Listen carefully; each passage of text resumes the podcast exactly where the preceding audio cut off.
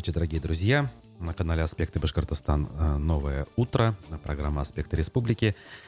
Веду ее сегодня я, Руслан Валиев, и э, желаю всем сразу же хорошего дня. Впереди э, окончание э, новой рабочей недели, хотя уже эта неделя становится постепенно старой, окончание этой самой недели и выходные дни. Но мы должны э, с вами обсудить э, текущую повестку дня, и сегодня наша программа пройдет в традиционном формате. Давайте расскажу в двух словах, э, что мы будем делать. А, обзор событий э, текущего дня мы проведем в начале. Дальше мы посмотрим видеофрагмент. Это очередной любопытный сюжет наших коллег с городского телеканала ЮТВ. Вот. А во второй части э, нашей программы к нам присоединится гостья живьем. Давно такого не было. И вот, э, к счастью, это вновь возвращается в нашу практику. Экозащитница, Э, член Российского общества э, по защите животных, Общества защиты животных, так и называется, э, и теперь уже член нового состава Совета по правам человека по, при главе республики Альбина Вакилова. Она была одной из тех, кто на минувшем заседании обратилась со своим предложением, буквально коротко по ходу, к Радио Хабирову э, получила некий ответ. Но, в общем, обо всем по порядку, заранее рассказывать не буду. Обсудим с ней э, положение вещей. Э, тем более, что так или иначе регулярно мы получаем сообщения о том, что происходят те или иные инциденты, и, как всегда, общественность э, делится, скажем так, на два примерно равных лагеря. Одни говорят, что, в общем, надо всех и вся истребить, запретить, э, ликвидировать и так далее. А другая половина, э, хотя, наверное, даже не половина, а меньшая часть, призывает к милосердию, к значит, добру и так далее, и так далее. Я напоминаю вам о том, что у нас трансляции идут, они идут в YouTube, в Одноклассниках, во ВКонтакте. Да, я это дело проверяю буквально поначалу для того, чтобы э, не обмануть, как говорится, ожидания. Все на месте. А, да, и одноклассники я не назвал. Надо назвать. А, значит, ваши сообщения я читаю в трансляции YouTube. Именно его окно открыто передо мной. Поэтому пишите, давайте разговаривать. Вопросы э, всячески приветствую. Тем более, что вот вчера я э, призывал задавать по поводу деятельности того же совета, скажем так, с вопросами было не густо. А, вопросы могут быть адресованы ко мне, к нашей гости, которая нас ждет. Также пожелания по поводу того, кого бы вы хотели видеть в нашей студии или на видеосвязи, на телефонной связи. Также все эти пожелания я с удовольствием жду и Таким образом, а, в общем, все у меня готово к тому, чтобы начать а, говорить о том, какие события произошли у нас в минувшие сутки. Переходим к обзору прессы. Итак, Трагические события, связанные с ДТП, у нас не прекращаются, буквально чуть ли не каждый день. И вот э, вчера появилось сообщение в СМИ, а до того я об этом услышал через знакомых. Как-никак автобус следовал из села Языково, э, что является райцентром э, Благоварского района. А там у меня, в общем, родственники, поэтому э, не оказалось Точнее, не так. Э, одной из, одной, одной из пассажирок этого автобуса оказалась знакомая э, моих родственников. И она еще до того, как СМИ написали, сообщила, что как раз находилась э, чуть ли не впереди, были там у них э, значит, стоящие пассажиры. И водитель действительно, по ее словам, в, за последние секунды, скажем так, э, до ДТП смотрел не на дорогу, а на телефон. А она видела, что автобус на полной скорости приближается к стоящему КАМАЗу, но не решилась, скажем так, э, привлечь внимание э, водителя, поскольку считала, что водитель э, является профессионалом, он знает, что делает, и поэтому разберется. Представляете, да, ситуацию? И вот уже медиакурсейт со ссылкой на собственные источники, в, в том числе правоохранительных органах, сообщает, что именно водитель, ставший виновником во время выполнения рейса, отвлекся на телефон. Данное происшествие, трагедия даже, унесла э, жизни шести человек, а 17 пассажиров были направлены в республиканские медучреждения с травмами различной степени тяжести. Авария произошла на 1413 километре автодороги М5 «Урал», как раз-таки в Благоварском районе республики. Вот, а следующее, что у нас случилось. У нас с автобусом авария есть, и авария с женщиной, которая также отвлеклась за рулем почему-то для кормления грудного малыша и при этом сбила э, сразу двоих, э, ребенка и взрослого человека. Тоже как бы спрашивается, о чем вообще думают наши водители, когда такие действия совершают, находясь за рулем. Вчера мы говорили, что прокуратура намерена теперь проверять автошколы. Э, ну, как-то, знаете, опять-таки, почему-то мало верится в то, что э, в той парадигме, в которой мы живем, э, с той правовой культурой, которую мы исповедуем, может ли что-то измениться вот в этом направлении? Хотя ведь попытки наладить систему образования в смысле автовождения, они ведь были уже неоднократно. Не знаю, можно, наверное, с десяток их вспомнить за последние 20 лет. И на региональном уровне какие-то инициативы звучали, и на федеральном. Что-то там увеличивали число э, значит, часов вождения, э, там, число, меняли способы этого самого обучения. Там, больше типа в городе давайте учиться, а не на автодромах. Звучало, что автодромы, в принципе, даже ликвидируются.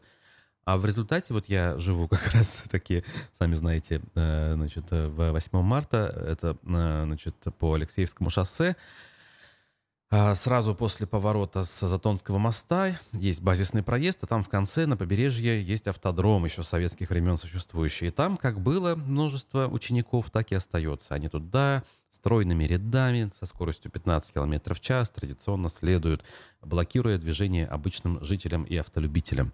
Спрашивается, зачем, если это толку никакого не дает.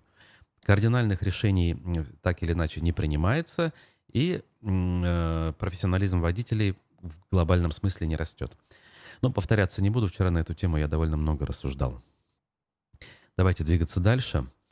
А, любопытный Э, момент возникает у нас с э, деньгами бюджетными. Фонд развития моногородов, это федеральная структура, подал иск к Министерству экономического развития Башкортостана на 267,5 миллионов рублей.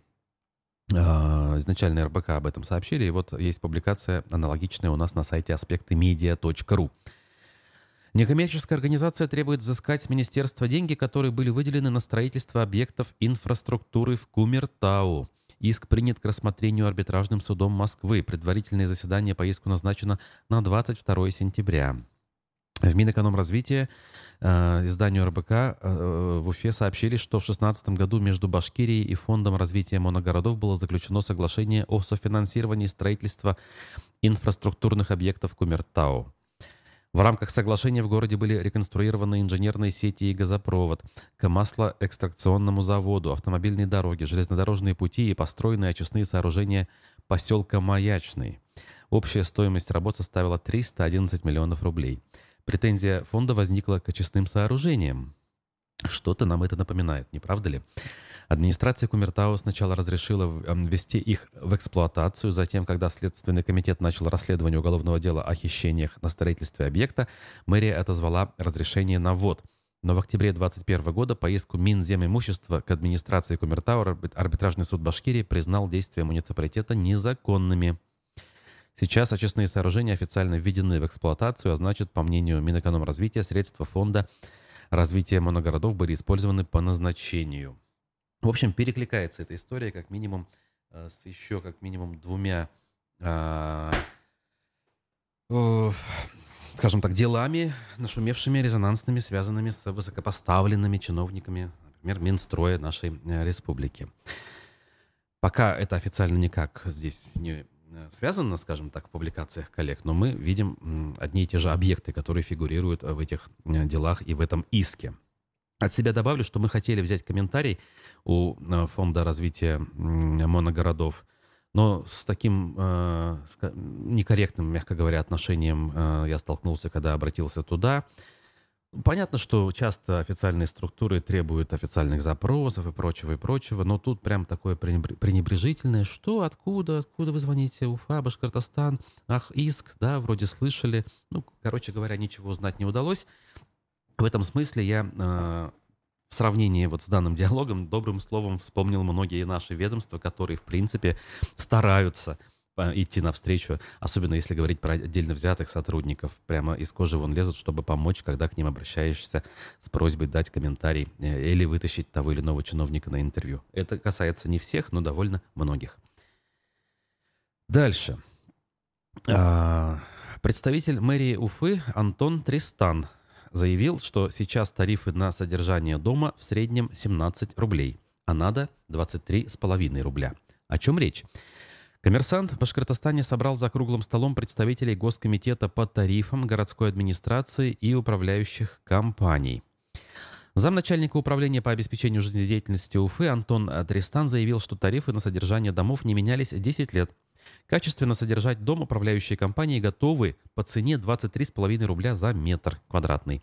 Но сейчас средний тариф в Уфе это 17 рублей, поэтому, по словам Тристана, без повышения тарифов на содержание дома не обойтись. Вот так-то.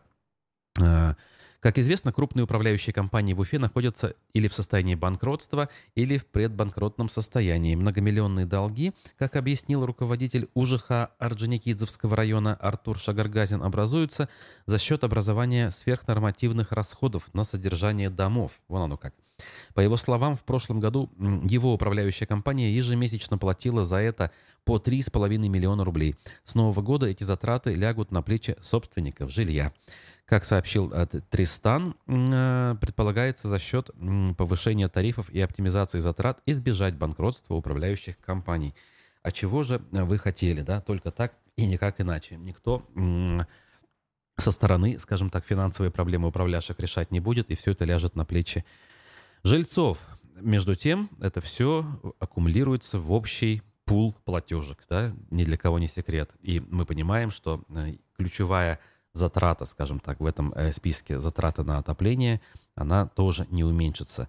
Поэтому предстоят не самые легкие времена. А если еще и вспомнить в целом ситуацию, которая нас окружает, что особых э, радужных перспектив э, в связи с развитием экономики у нас тоже нет, можно лишь предположить, что затянуть пояса придется еще потуже.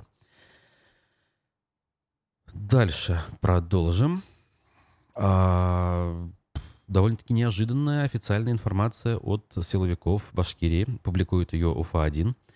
В Башкирии в колонии строгого режима заставляли осужденных сдавать деньги в общак. Вон оно как. А, о чем бы э, шла, могла э, идти речь, точнее. Э, в исправительной колонии номер 16 в Башкирии осужденных заставляли сдавать деньги в общак. Об этом 28 э, июля рассказали в ФСБ Башкирии, ни много ни мало. По данным ведомства, сами арестанты организовали в бараках деятельность запрещенного на территории России движения «Арестантское уголовное единство», то самое АУЕ. Сотрудники э, ФСБ рассказали, что один из осужденных, действуя согласно идеологии АУЕ, запрещенного в России, выстроил преступную иерархию и вовлекал туда новых членов – так он хотел получить деньги, а всем рассказывал, что взносы пойдут в общак, а, то есть неформальную кассу взаимопомощи осужденных. Руководители движения склоняли сидельцев соблюдать воровские и тюремные своды правил, пропагандировали престижность совершения преступлений, ненависть и агрессию в отношении надзирателей и сокамерников, не поддерживающих экстремистскую идеологию. В случае отказа внесения денег в неформальную кассу к ним применялись моральные и физические э, методы насилия, вымогались материальные ценности. В итоге в отношении трех участников группы возбуждено уголовное дело по части э, по статье вымогательства, организация деятельности экстремистской организации, финансирование экстремистской деятельности. И все это предусматривает наказание э, в виде лишения свободы на срок до 15 лет. Как отметили в ФСБ, деятельность преступной группы была пресечена совместно с сотрудниками МВД Республиканского управления ФСИН. Во ФСИН, в свою очередь, сообщили, что исправительная колония номер 16 – это колония строгого режима, где отбывают наказания впервые осужденные. То есть впервые осужденные, но сразу на строгий режим. Эта колония появилась в Салавате в 1977 году. Сейчас там разводят кроликов. Крупный рогатый скот, приобретены пчелосемьи, на территории промышленной зоны возделан земельный участок. Ну и напоминает нам издание, что в последние годы данная колония получила при этом позитивную известность благодаря достижениям в музыке. Больших творческих успехов добились сразу два музыкальных коллектива осужденных – дуэт «Память» и ансамбль «Возрождение». Начиная с четвертого года представители ИК-16 регулярно становятся лауреатами Всероссийского конкурса на лучшее исполнение песен среди осужденных «Калина Красная». В 2008 году оба коллектива в очередной раз пробились в финал конкурса, прошедшего в Красноярске. В общем, такая вот неожиданная, любопытная публикация, казалось бы, да, в правильную сторону э, идет э, борьба э, и решения правильные принимаются, но почему-то ни слова о том, э, благодаря чему, в кавычках, конечно, благодаря э, такие действия, такая активность, скажем так, была возможна в данном заведении, а не причастны ли к этому те или иные должностные лица из тех сотрудников, которые э, должны, скажем, обеспечивать законность и порядок в таких заведениях. Но других подробностей э, ФСБ не приводит и, соответственно, УФА-1 не публикует. Так, Башкирия э, вот в продолжении темы надо было, конечно, раньше сказать, но ничего. Э, после ДТП с шестью погибшими, о котором я говорил в начале, ГИБДД решила устроить массовые рейды. Массовые рейды стартуют уже буквально когда вчера стартовали, получается. Э, рейды должны пройти на ключевых трассах Башкирии. Уфа-Янаул, Уфа-Янзер-Белорецк, Уфа-Чешмы, Киргиз-Маяки и трассы федерального э, назначения М7 и М5, а также Р-240 Уфа-Оренбург. То есть все. Э, поручение усилить контроль дал начальник ГИБДД Башкортостана Владимир Севастьянов. Для этого на трассы отправят по два дополнительных экипажа ГИБДД, судя по всему, на каждую из трасс. А, сотрудники ГИБДД будут обращать внимание на транспорты, осуществляющие пассажирские перевозки. Ну, то есть обычных водителей, скорее всего, это особо не коснется. Опять же, это напоминает компанейщину, да? Понятно, что сейчас и сами водители маршрутных транспортных средств, как частники, так и государственные перевозчики наверняка обсудили эту трагедию уже, я не знаю, там настолько, насколько возможно, и все призадумались, и все наверняка э, будут себя вести какое-то время повнимательнее. Для этого никакие рейды не нужны, э, мне кажется. То есть тут не надо абсолютно ничего, кроме того, что уже произошло. И вот для чего тратить ресурсы? Просто сейчас в одном из известных неофициальных, скажем так, пабликов нашей республики увидел ролик, Э, присланные подписчиками, видимо, не могу ни подтвердить, ни опровергнуть, сообщают, что жильцы, а, значит, такие ответственные, да, неравнодушные в одном из дворов, дворов Уфы обнаружили пьяного водителя, который приехал, припарковался, значит, к дому, удерживали его полтора часа, чтобы тот не покинул автомобиль, вызвали ГИБДД, чтобы те его там освидетельствовали и так далее. Но ГИБДД так и не появилась в этом дворе. И этого пьяного водителя никто не задержал. В результате люди вынуждены были оставить это место и уйти по своим делам, там, на работу и так далее. А водитель спокойно закрыл автомобиль и ушел в таком же нетрезвом виде домой отсыпаться. И видео соответствующее приводится. Соответственно, чем больше этих рейдов не очень эффективных будет проходить вот в эти дни, тем больше реальных э, правонарушителей или даже преступников, не побоюсь этого слова, будут избегать э, наказания и э, ответственности. Так что вопрос, где логика, спрашивается, да? Далее. А, в Уфе сносят здание, которое хотели отдать под детскую школу творчества. Пруфы нам а, об этом сообщают. О чем речь? В Черниковке на маленькой улице архитектурной а, большой переполох с участием судебных приставов и тяжелой техники. Во дворе около дома номер 8 сносят постройку, которая оказалась незаконной. Тоже известная история. Года четыре назад еще э, протестовали местные жители, э, требуя э, остановить это самое строительство. А дворы там действительно очень симпатичные, милые, застроенные по генеральному плану замечательному. Ага, значит, и все там понятно, да, то есть не, не многоэтажные дома, и вот это самое э, непонятное строительство вызывало возмущение людей, и оно было понятным. Так вот, э, в итоге, раз уж здание построили, а, но при этом это здание было незаконным. Вроде как пришли к компромиссу. Жители соседних домов просили передать это здание в муниципальную собственность для детской школы творчества. Но по какой-то причине молодой мэр Уфы Ратмир Мавлиев, так пишет Уф, э, Пруфы, э, не услышал. А, значит, Раньше там была э, старенькая мастерская на 34,8 квадратных метра. Ее коммунальщики использовали как кладовку для лопат и метел. В 1998 году сарайчик приобрел уфимский предприниматель Игорь, Водо... Игорь Водолеев. По его словам, с самого начала он мечтал там сделать спортзал, но реализовать идею не смог, потому что должен был переехать на несколько лет в другой город – когда Водолеев вернулся в Уфу, он, наконец, взялся за дело. В первую очередь, в начале 2013 года продлил на 5 лет аренду земли под мастерской. В то время он вел бизнес с Александром Сухаревым, которого считал своим другом.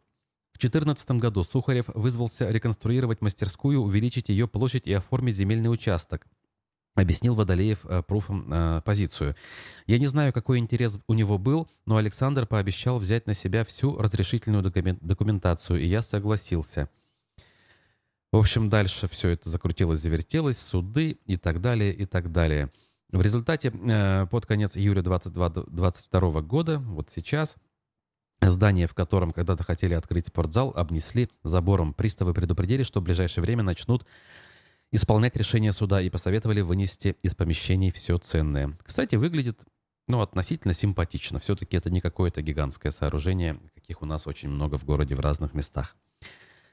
Руслан Гельманов, Хайрли РТ, традиционная, и вам того же. Того же. В общем, э, по этому зданию опять-таки напоминает отчасти историю со снесенной гостиницей Лидо в Олимпик-парке и иллюстрирует комплекс наших с вами застарелых бед, что ли, да, таких вот э, болячек, э, которые традиционно вызывают одни и те же проблемы. А, кстати, нет, болячки у нас, а, их перечень можно а, очень длинный выстраивать. Они касаются и отношения людей обычных к закону, к праву, и отношения чиновников к собственной работе. И все это дело в некий клубок формируется и в конце концов э, приводит к нежелательным последствиям. Последствия иногда друг на друга похожи, иногда не похожи, но они всячески обнажают именно эти самые наши с вами боли, наши с вами пороки даже, я бы сказал. Тем временем э, РБК отчитывается, что у нас в Уфе в производство мороженого, в расширение производства мороженого инвестируют аж 2 миллиарда 700 миллионов рублей, ни много ни мало. Это сумма, сопоставимая со строительством, ну, не самого крупного, может быть, но целого моста через такую реку, как, например, Уфимка – Компания «Башкирское мороженое» собирается расширить производство, вложив в инвестиционный проект эту самую сумму. Об этом, оказывается, сообщили во время выездного совещания «Инвест час» в Уфе под руководством мэра Ратмира Мавлиева. Предприятие намерено увеличить производственные мощности и построить новые холодильные помещения. Кроме того, компания представила проект собственной сети нестационарных торговых объектов, киосков с мороженым в парках и на улицах. Руководство башкирского мороженого обратилось к городским властям с просьбой предоставить поддержку инвестиционному проекту. По данным РБК, значит, 48,8% акций башкирского холода находятся в собственности государства. Вот как, по сути, государственная компания большей частью. Держателем доли компании является Минземимущество Башкирии. Еще 25,5% акций принадлежат Сергею Павленко. Значит, выручка компании за 2021 год была 293,2 миллионов э, рублей. И далее тут есть цифры. Мне просто вот не до конца понятно, э, в чем э, смысл проводить целое выездное заседание инвест-часа, когда здесь, в общем, и так все понятно. То есть такие вещи можно обсудить без каких-либо публичных шапка закидательских заявлений, так сказать. Есть бизнес, он и так государственный на большей частью, он работает, у него есть деньги, он собирается их вложить, в общем-то пусть вкладывает и флаг в руки. Причем здесь мэрия Уфы, что она тут такого хорошего э, может сделать? Э, поставят они эти самые вагончики, тележки по паркам. Ну, они и так вроде эти самые тележки, их достаточно. Дефицита с приобретением мороженого никто особо не испытывает даже в любую самую жаркую погоду. Все с этим хорошо. Мороженое это прекрасно, дети его любят, да я и сам не отказываюсь порой, но является ли это какой-то первоочередной задачей, которую нужно решать? Опять же, вопрос остается без ответа. IT-компаниям Башкирии разрешили э, три года работать э, в облегченном режиме. Об этом сообщает Башинформ. Также Башинформ э, сообщает, что прокуратура Башкирии взяла под контроль соблюдение сроков ремонта Затонского, Затонского шоссе. Э, кому-то это актуально, э, можете посмотреть. Житель Башкирии оставил на вокзале рюкзак с миллионом рублей. Курьезная ситуация. Пруфы об этом сообщили. Это случилось э, на вокзале Стерлитамака, но ему повезло. Никто этот рюкзак не спер. Полиция обнаружила, человек вернулся и остался при своих. И сообщил, что эти деньги были предназначены на обучение сына. С этим все в порядке. Ну и оказывается, коронавирус у нас не уходит. По данным, у нас в среднем около 60 человек в день заражаются. 63 новых случая, например, было вчера. А всего с начала пандемии скончались от последствий заболевания 5772 человека а, наших с вами сограждан. Данные э, со ссылкой на Минздрав э, приводят э, те же самые пруфы. В общем, такая у нас с вами, друзья, картина. А сейчас я запущу фрагмент, э, точнее не фрагмент, а целый видеосюжет э, наших коллег с телеканала ЮТВ. Спасибо им за качественную работу. Сюжет может быть не о каких-то таких, э, знаете, глобальных вещах и проблемах, но довольно любопытный. О том, как обстоит у нас ситуация с уличными Э, колонками, теми самыми любимыми колонками, э, которые э, раздают воду всем желающим и страждущим. Сколько их осталось, почему они еще работают, кто за это платит. А я за это время успею встретить нашу гостью Альбину Вакилову, и через несколько минут мы продолжим наш разговор с Альбиной в нашей студии. На улицах Уфы в разных районах города существует около 450 вот таких вот водоразборных колонок. Используют их в основном жители частных домов для того, чтобы набрать воду либо себе, либо в долгую дорогу. Спасают они и при отключении водоснабжения. Работают эти колонки примерно вот так. Нужно силой надавить на ручку и пойдет вода. Но на самом деле водоразборных колонок в последние годы становится все меньше. В свое время они заменили водоразборные будки, куда люди приходили со своими ведрами. Такая нужда возникла из-за проблем с водопроводом в конце 30-х годов. Старые сети часто рвались, а новые были плохо состыкованы. Происходили утечки воды, и э, жители оставались долгое время без воды. Было принято решение устанавливать на сетях водопровода водоразборные колонки. В 80-е годы прошлого века количество таких гидрантов в столице Башкирии было огромным – 726. Тогда частных домов без водоснабжения было намного больше, чем сейчас. Следом началась массовая застройка, возводилось новое жилье и необходимость в гидрантах, по мнению специалистов, постепенно исчезала. Но колонками люди пользуются до сих пор. Жители многоквартирных домов они выручают, к примеру, во время каких-то неполадок или отключения водоснабжения ржавая вода идет. Тоже в частном доме, но у меня вода есть. Ага, ну то есть вам вообще не приходится такими пользоваться? Почему? Очень даже пользуемся. Вот расскажите, в каких ситуациях это происходит? Ну, бывает, вот воду отключат или еще что-то. Они необходимы, эти колонки, а как же? Воду набирали, пили после футбола. Сейчас не пользуемся. А, есть дома вода. Ну, вроде ходят а, жильцы частных домов ближайших сюда. Помыть велик удобно. Конечно, ходят, конечно. Угу. Обязательно. А в основном зачем? То есть... Ну, не знаю, кому-то баллоны набирают. Сад, наверное, куда. Мы находимся в историческом центре города, и здесь вот такие вот колонки вполне себе еще в ходу. Ими пользуются и местные жители, которые также живут в частных домах, и, к примеру, дорожные рабочие. О прямом назначении этих колонок знает в основном старшее поколение. Но и молодежь замечает, что по городу их становится меньше. В центре, например, по Пархоменко, по бульвару Ибрагимова, когда идешь, э, там можно увидеть вот эти колонки. А, ну, таких мыслей, чтобы их убрать, у меня никогда не возникало. Колонки продолжают исчезать. Некоторые из них до сих пор обозначены на карте, но теперь на их месте чаще всего разворачивается строительство новых домов. Еще несколько лет назад неподалеку от этого места тоже была одна из водоразборных колонок. Кстати, в последнее время жители некоторых микрорайонов стали замечать, что с ними творится что-то неладное. К примеру, у некоторых пропадают ручки, с помощью которых и нужно набирать воду. ЮТВ обратился в Уфа-водоканал, чтобы узнать, что же происходит. И нам ответили, что, оказывается, право на воду из колонок имеют не все.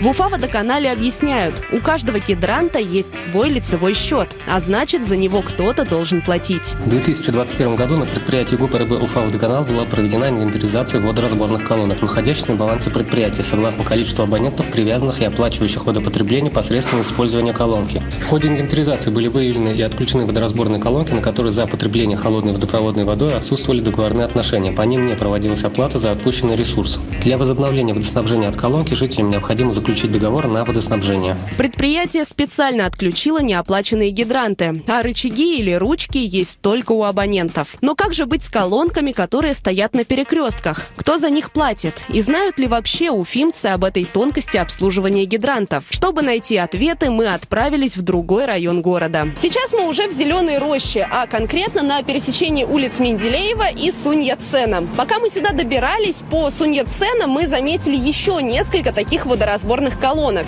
Все они были возле частных домов, и все они были в достаточно хорошем состоянии. Но пообщавшись с прохожими, мы поняли, что многие из них считают, что вода в таких колонках должна быть общей и бесплатной для всех. Ну, колонок, чтобы побольше было, конечно, вот так. Чтобы это вот э, за ними смотрели, вот эти русские постоянно снимают это. Как раньше было, вот хотел бы, чтобы побольше было и восстановили вот, вот это.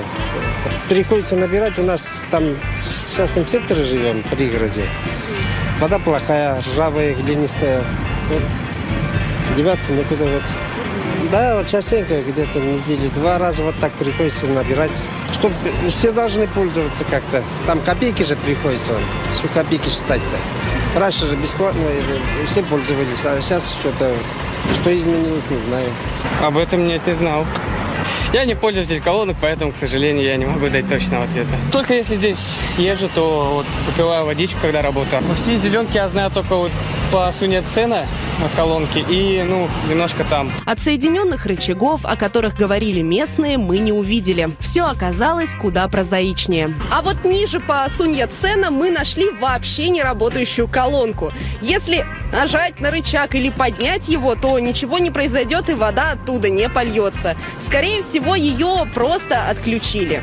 Сами горожане, которые живут поблизости в частных домах, кажется, относятся к использованию водоразборных колонок намного проще. Вот вчера мальчик э, сломал, ну, упал, как бы подскользнулся, ногу расцарапал. Ладно, у меня вот водичка была, мы промыли ему рану, и все, без воды. Ну, я видела многие вот со стройки, как бы это при ну, я не знаю, у них может быть уже центральная вода, нет? Не, ну пусть пользуются, жалко что ли все Последняя колонка все-таки оказалась рабочей и, опять же, возле частных домов. Что примечательно, местные жители считают, что вот таких гидрантов по городу нужно больше, потому что они до сих пор выручают местных, если нужно попить воды или, к примеру, промыть рану. Нельзя уверенно сказать, что будет дальше. Этого не знают и в Уфа-водоканале. Количество колонок и дальше сокращается из-за застройки и потери актуальности. Возможно, им на смену придут умные гидранты с оплатой по электронным картам, как в других регионах России и за рубежом. Тогда вопрос с неоплаченной водой в колонке исчезнет, а любой желающий сможет утолить жажду. Но в Уфе таких планов еще нет. А значит, будущее водоразборных колонок пущено на самотек. Эвелина Бронникова, Нургиз Газимулин и Роман Нугуманов, телеканал ЮТВ. Так, а, итак, друзья, э, это был э, видеосюжет наших коллег с городского телеканала ЮТВ. Спасибо нашим коллегам за подробный разбор. Прям многое для меня явилось открытием. А я сейчас с удовольствием э, представляю нашу сегодняшнюю гостью, которая уже рядом со мной в нашей студии находится. Зоозащитница, член Временной рабочей группы Общественной палаты Башкирии по проблемам безнадзорных животных, а также уже член нового совета, состава Совета по правам человека при главе Башкортостана Альбина Вакилова. Здравствуйте, Альбина. Доброе утро. А, знаете как, вот в предыдущие годы даже, я бы сказал, тему, а, скажем так, зоозащиты мы обсуждали с разными людьми, а, и всякий раз, скажем так, хорошего, ну, скажем, было мало из того, что мы слышали здесь и какие выводы э, мы делали. Вот, насколько я знаю, в масштабах лет вы не так давно, да, в этой теме. А, что вас заставило, скажем так, заняться этой темой, что вас привело в зоозащиту? Ну, что меня привело? Я, в общем-то, с детства всегда животных на улицах, когда видела, мне было их жаль. Я их подбирала, тащила домой. Вот эта вся история. Вот. Ну и до сих пор, в общем-то, это сохраняется. И в очередной раз, когда я пристраивала очередных котят с улицы, То есть искали, в добрые руки отдавали? да, Ага. искала в добрые руки, отдавала, начала мониторить соцсети и, к своему удивлению, обнаружила, что, оказывается, у нас есть целое зоозащитное сообщество. То Мгм. есть достаточно много людей, которые занимаются зооволонтерством. Вот я с ними познакомилась. Это как раз было время, когда митинги шли а, за то, чтобы принять закон Мгм. Да, да, а, да. о защите животных. И его, кстати, приняли в результате. Ну да, его приняли. Вот. а. И э, на- надеялись на него многие, зоозащитники в том числе, кто у нас в студии об этом высказывался. По вашим наблюдениям за прошедшее время что-то изменилось реально? Закон вступил в действие? Ну, кроме того, что, я не знаю, там... Э, Абир, Абирич, как это сказать? Бирки, короче говоря, на всех безнадзорных собак вешают. Что еще изменилось реально? Ну, вот это как раз-таки уже немаловажно, то, что ве- вешают бирки, то, то есть их отлавливают, стерилизуют и выпускают Мгм. с бирками. За бюджетный счет. Да, Мгм. естественно, да. А этот процесс, он насколько, ну, качественен, что ли? Насколько весь объем безнадзорных собак... э, Это, кстати, только про собак или про кошек тоже? Ну, в основном на собак упор делается. Мгм. Честно говоря, не знаю, может быть, где-то и кошек кто-то отлавливает. У нас в Уфе в основном собаками Ну, вот занимаются. кошек ну, поскольку не- они опасность представляют, поэтому в первую очередь упор. Понятно. И вот э, по вашим ощущениям, или, может быть, данные реальные есть, э, каков процент тех безнадзорных э, собак, э, которые есть, э, реально прошли вот эту процедуру, проходят в процессе? Ну, процент я вам сейчас назвать не смогу. Мгм. Вот. Но э, то, что касается качества отлова, да, ну, сейчас организации разные занимаются, соответственно, и качество разное. То есть у нас на сегодняшний день в Уфе четыре организации занимаются. Это Две, из- ч- две из этих организаций возглавляют зоозащитники. Ага. То есть есть надежда, что там более-менее с качеством? Да, есть надежда, но во всяком случае одна организация точно делает все так, как положено. Вот. За остальные сказать точно не могу, но то, что знаю по своему опыту а, прошлом, точнее даже не в прошлом, а получается, ну да, в 2021 году конкретно занималась тем, что ездила а, в ПВС Fresh Mix ну, в Это- составе группы волонтерской. Это пункт временного содержания? Да, пункт временного содержания А где он? Fresh Mix в Деме. В Деме, так. Мгм. Мгм. Центральная 57А. Э, Ну, там на- нарушения, конечно, определенные были. Вот. Я не могу сказать, что там явно убивали собак. Такого, конечно, не было. Такого беспредела, который был раньше, когда Сах отлавливал, такого не было.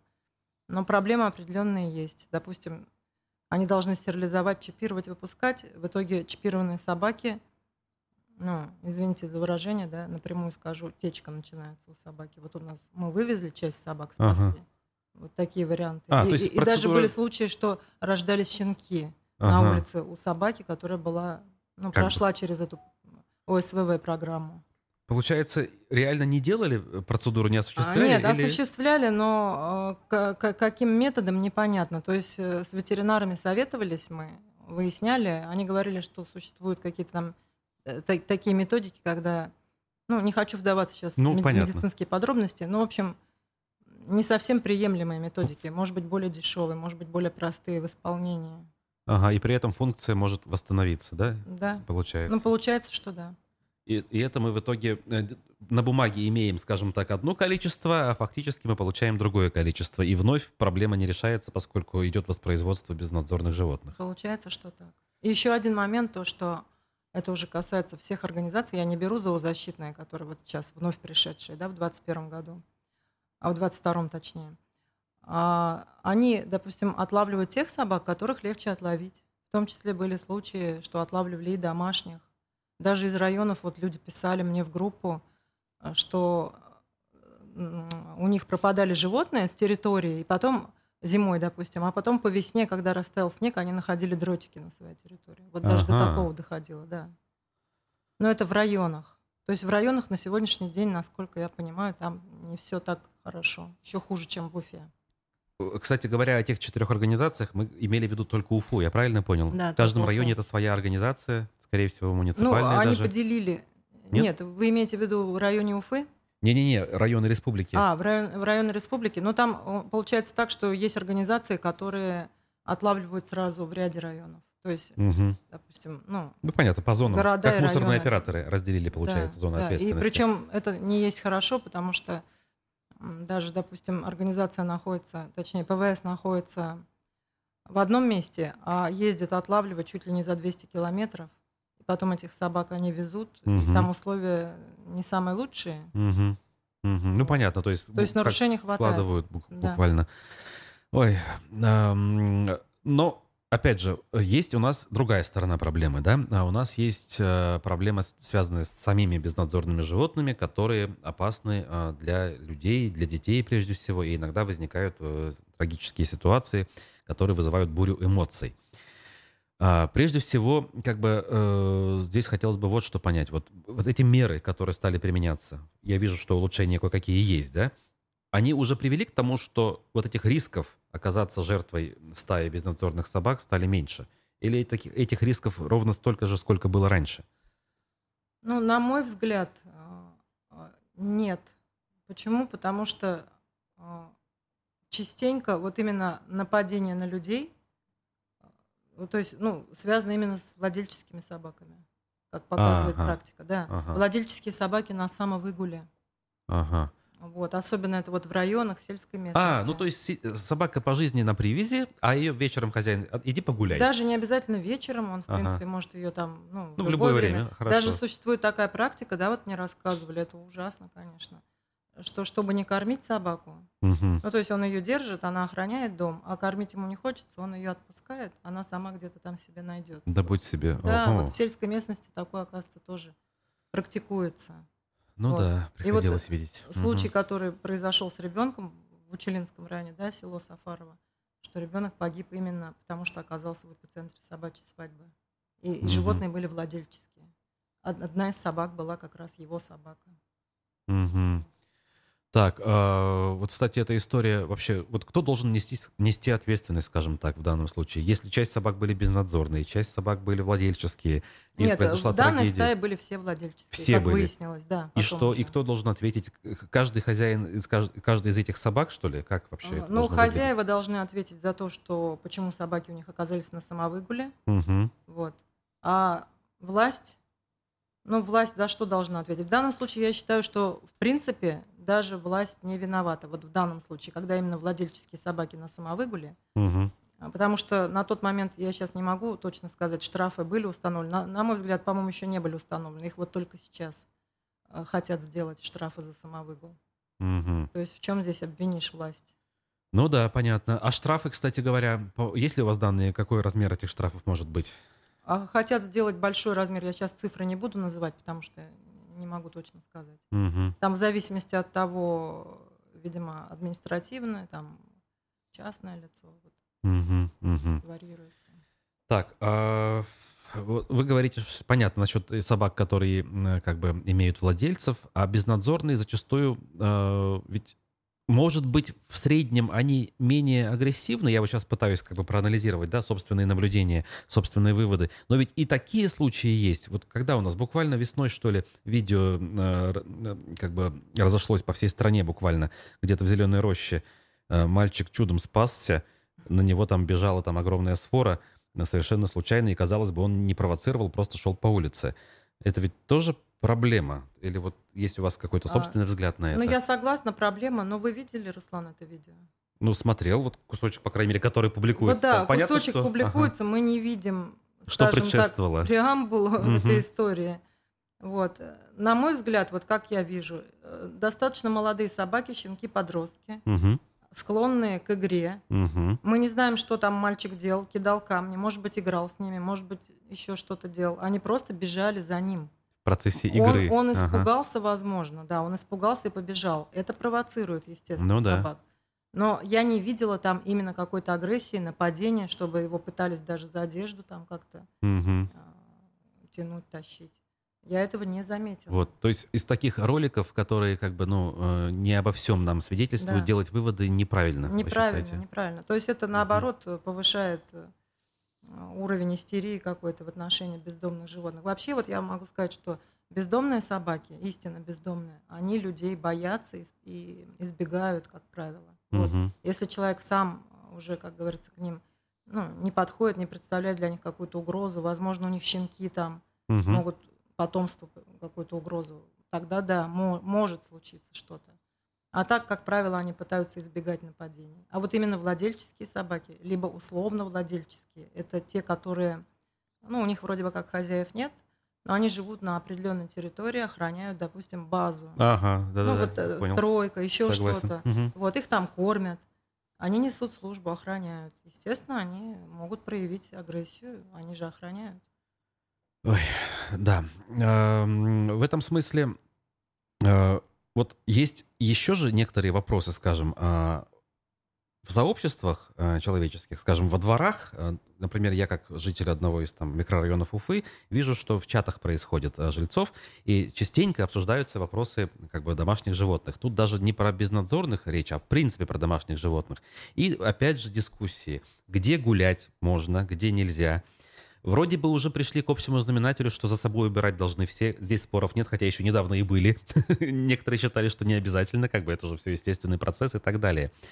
Вот. Э, Но ведь э, мы понимаем, что безнадзорные животные возникают не просто так, это часто вчерашние домашние животные. Да? Люди Да. берут питомца, потому что ребенок просит, там, сам взрослый Да-да. захотел, а вдруг приходит понимание, что э, что-то не то, я не могу справиться, нет времени, нет денег на корм даже, а, нет денег на обслуживание ветеринара. И животное оказывается на улице. Вот если в вашем понимании способ решить эти проблемы, а, что должны делать эти люди? Или они, в принципе, не должны лишний раз обзаводиться питомцами? Вообще вот эта проблема как может решиться? Ну, вообще, в идеале а, животные должны стать, скажем так, роскошью. Мгм. Вот как это в цивилизованных странах сейчас на сегодняшний день. Там, чтобы завести животное, они, во-первых, и налоги платят за животных. О. Причем за нестерильных животных налог гораздо выше. Мгм. Вот. Ам, Ну и там содержание, все это, п- как говорится, недешево стоит. То есть животное, чтобы держать, нужно ну, обладать каким-то определенным уровнем Мгм. достатка.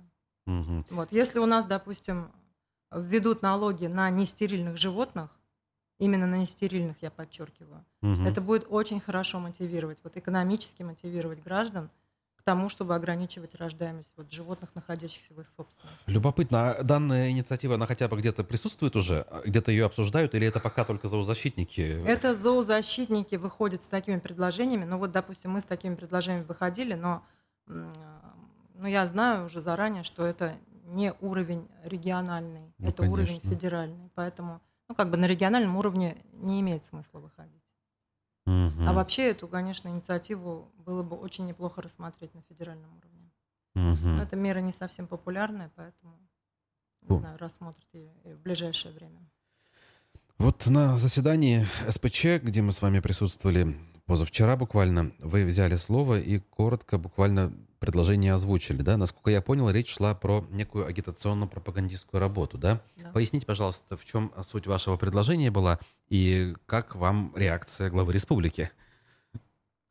Суть предложения сводилась к тому, что поскольку у нас а, отсутствуют на сегодняшний день в нашем законодательстве российском а, какие-то именно экономические рычаги воздействия, да, для того, чтобы граждан мотивировать Мгм. к, к тому, чтобы не заниматься бесконтрольным размножением, а, необходимо осуществлять именно убеждение, то есть работу вести с населением через убеждение, через просвещение, потому что на сегодняшний день а, в нашем обществе настолько нелепые средневековые предрассудки насчет того, что стерилизация вредна для здоровья животных, что она противоречит законам природы, что животные лишаются радости материнства. А разве это не так? Это не так. Ага, вот Это я вот тоже так. не знаю, например. Мне кажется, как бы, да, вот я могу вам Ага. сказать, да, что а, только люди и дельфины могут получать удовольствие от самого процесса. Ага. А Все остальные просто- животные, для Мгм. них это просто, ну, для них это дискомфорт.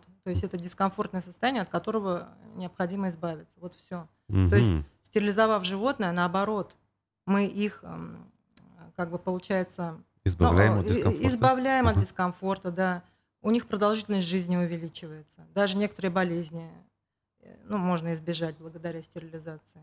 К сожалению, ну, реакция Радия Фаритовича, ну, тоже он высказал такое мнение насчет своего кота, да. Вот тоже получается, что определенные, ну, скажем так, Ну, он сказал, что это непросто. Я так понял его в ответе, что да, понятно, как бы вроде бы надо, вот Нет, мы он делали. но- сказал, что, во- что тема спорная, но я не совсем поняла, в чем спорность этой темы, потому что я же еще раз подчеркнула, что речь идет о добровольном, Мгм. то есть граждане добровольно должны стерилизовать. Мы не можем их заставить, естественно, на сегодняшний день. Но просвещать и убеждать в необходимости стерилизации – это обязательно. Вот по некоторым данным, а, в России до 40-50 миллионов особей в год а, котят и щенков, которые не найдут хозяев. То есть Мгм. ежегодно, Мгм. получается, на свет появляются. Это же огромное количество.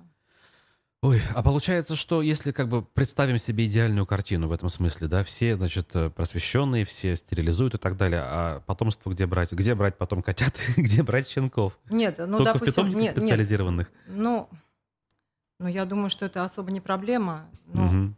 я считаю, что все-таки животные, не имеющие племенной ценности, должны быть стерилизованы. Мгм. Я не думаю, что все стерилизуют сразу так, что прямо негде будет взять. Это не проблема. Мгм. Ну да, да. До такой проблемы очень далеко, да, как говорится, как, да? как до Луны, да. Все понятно. А, вот, знаете, опять же... Во-первых, извините, я Да? перебью вас. Можно временный мораторий хотя бы установить. Вот Ага. как это было сделано в свое время в Голландии. То есть у них тоже было большое количество бездомных животных, они установили временный мораторий Мгм. и И решили вопрос. временный на сколько лет, кстати? По-моему, на 10 лет, если я не ошибаюсь. Ага. И уже эту ситуацию как Да, бы отрегулировала хотя бы. Ситуацию, да, переломили полностью. Возвращаясь вот к, к тому, с чего мы начали, что ли, да, вот этот отлов, чипирование, стерилизация, вот эти вот пункты временного содержания. Опять же, э, в свое время, вот относительно недавно, довольно много в СМИ в республиканских шло информация о том, что а, антигуманные условия содержания в этих самых центрах. Вы упомянули, что у нас есть как бы два, э, которыми заведуют э, зоозащитники, и к ним вопросов нет, а еще два это какие-то другие. Это все уже хотя бы частные структуры или государственные тоже там присутствуют? В Уфе это частная структура. Исключительно, Насчет других ага. районов сказать за все районы не могу. Там вообще ситуация непонятная, сложная. Там, то есть бюджетные деньги выделяются, кто занимается отловом, непонятно и занимается ли. Но собаки пропадают, либо их травят, либо еще что-то. Ну, то есть там продолжается, видимо, та же ситуация, которая у нас была, Была. до принятия закона. Ну, понятно. То есть Вот. кто может держать в руках, я не знаю, там, шприц и так далее, тут и занимается условно. А вот хотя бы в Уфе э, контроль со стороны зоозащитников существует ли за этим процессом? Возможен ли он? Нет ли препятствий этому контролю? Ну, контроль э, понятие условное. Вот мы когда ездили во Fresh Mix, э, получается, ситуация была такая, что мы ездили, мы вывозили оттуда собак, ну, которых считали, что нельзя выпускать, допустим, крупных или еще там ну, с агрессией или еще каких-то. Вот. А, Ну, особо там, как бы, если ты сотрудничаешь, если тебе дают возможность э, быть вхожим в пункт временного содержания, то ты должен, как правило, молчать о всех недостатках. Мгм. Вот такая ситуация. То есть единственный момент, вот э, только э, если общественный контроль в сфере зоозащиты осуществлять, а именно волонтеры, которые сотрудничают с ПВС, допустим, помогают кормами, чем-то еще помогают, вывозят собак, тут контроля не получится. Наша зрительница Наталья вот пишет свое мнение. В общем, соглашается с вами. Со стерилизацией я согласна, но у наших людей в голове тараканы. Жалко скотинку, а разводить и потом выкидывать это нормально. Ну, в общем, то, о чем вы Да. говорите. Жалко элементарную операцию сделать, которая вроде как даже пользу принесет, а потом выбросить на улицу, это уже как Но бы... они, щ- они считают, что они дали им шанс. А, то есть Да. не усыпили, как надо да, было да, бы? да, дали шанс за счет того, что другие люди подберут, вот волонтеры, и будут мучиться. Кстати, а вот какой выход-то правильный? Вот действительно, ну случилось так. Бывает даже реально объективная причина. Ну хотели, ну вот прям вот любят животное, ну вот дома, я не знаю, аллергия у ребенка. Я сейчас пальцем в небо тыкаю. Причина, которую невозможно решить. И вот нужно избавиться. Что делать? Искать новых хозяев. Мгм. То есть передать Но в также, руки. да, из- э, передать добрые руки. Так же, как волонтеры делают. Они же, когда берут животное с улицы, допустим, лечат его там, ну или маленького, подбирают щенка. Мгм. Они же его потом в добрые руки устраивают. То же самое, в принципе. Приютов у нас, к сожалению, нет, куда бы можно было сдать хотя бы на время. Вообще нет? Приютов Ага. нет. Ну, я доброту не считаю, потому что они не принимают животных. Вон как. Да, они переполнены, и у них там ну, такого закрытого типа. А если, э, если взять все-таки мировой опыт, самый идеальный какой-то пример, желательно хотелось бы, конечно, все-таки что-то более крупное, да, не маленькую страну, где действительно, ну, в маленьких государствах проще решить те или иные вопросы, ну, мне кажется. Вот какое-то, не знаю, большое относительно государство, где с этой проблемой хорошо работают, и она практически отсутствует, эта проблема. Ну, допустим, в Германии, Так. в Германии там получается, ну, опять-таки, вот эти все налоги на животных. Всё это есть, все да? эти штрафы, это все есть, это все работает. То есть очень хорошо, экономические э, рычаги, они же очень хорошо работают. Люди лучше всего понимают. Ну да, доходит быстрее. Именно, да, руб- рублем. Наказание рублем очень хорошо влияет.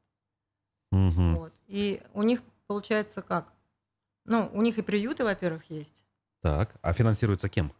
Ну, финансируется там, я, я сейчас не могу точно вам назвать структуру финансирования, но, э, возможно, спонсоры есть, возможно, так же вот как у нас э, какие-нибудь благотворительные организации, фонды за счет пожертвований, я так думаю. Вот. Насчет государственных не могу точно сказать, возможно, есть и государственные.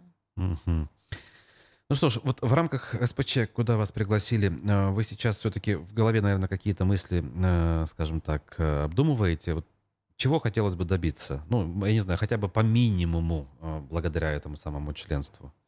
Просто привлечь внимание, я как варианты могу накидать, да? Или все-таки конкретный вопрос решить, может быть, протолкнуть? Или просто зам- замахнуться на что-то глобальное, а вось э, кто-то обратит внимание. Ну, из глобального я бы все-таки хотела вопрос э, соцрекламы. Вот Так. именно полномасштабной соцрекламы, призывающей граждан к стерилизации своих питомцев и ответственному отношению к ним. Потому что ответственное отношение тоже никто не отменял. Мгм. Вот взять животных, которых, допустим, так называемые дачные животные есть понятие. А, То есть весной заводят животных, люди выезжают на дачу на целый сезон, заводят весной котят щенков, по осени уезжают, и этих котят щенков оставляют. Ну, это массовое явление То по есть, всей России. Причем заранее понимая, да, это все делается? Как Ну, они ну, поступят? видимо, да. Ну, видимо, считают, что это нормально. Ага. То есть я говорю, у нас, в принципе, в плане отношения к животным уровень сознания достаточно такой, знаете, на уровне сре- средневековья. Ну да. То есть не как к живым существам относимся, а как Да. к каким-то предметам, к игрушкам, Да. которых можно Предмет какой-то обихода. обихода. Понятно. То есть ключевая проблема это именно изменение сознания. Вот, поэтому социальная реклама, в принципе, я считаю, что ну, могла бы оказать какое-то влияние. Все-таки на тех людей, у которых, э, ну, у которых просто непонимание, допустим, просто люди не понимают, что животные не страдают от того, что их стерилизовали. Вот хотя бы эту категорию людей Мгм. убедить каким-то образом. Да, я вас понял. В общем, как э, было много работы в этом направлении, так и остается. Что ж, э, я вас благодарю э, и напомню нашим зрителям, что в программе «Аспекты республики» была гостья, новый член нового состава э, по э, состава Совета по правам человека при главе э, республики, зоозащитница Альбина Вакилова. Спасибо вам, Альбина. Спасибо. А зрителей я на- приглашаю буквально через час в эфир программы «Аспекты городской среды» с Олегом Арефьевым. Мы поговорим в том числе о тех трагедиях, которые случились на дорогах нашей республики за последнее время. А данный эфир мы заканчиваем. Увидимся, услышимся. Пока.